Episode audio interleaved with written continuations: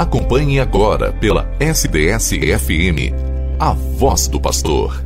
O Evangelho do Dia, com Dom Luiz Carlos Dias, Bispo da Diocese de São Carlos. Em nome do Pai, do Filho e do Espírito Santo. Amém. A paz esteja convosco.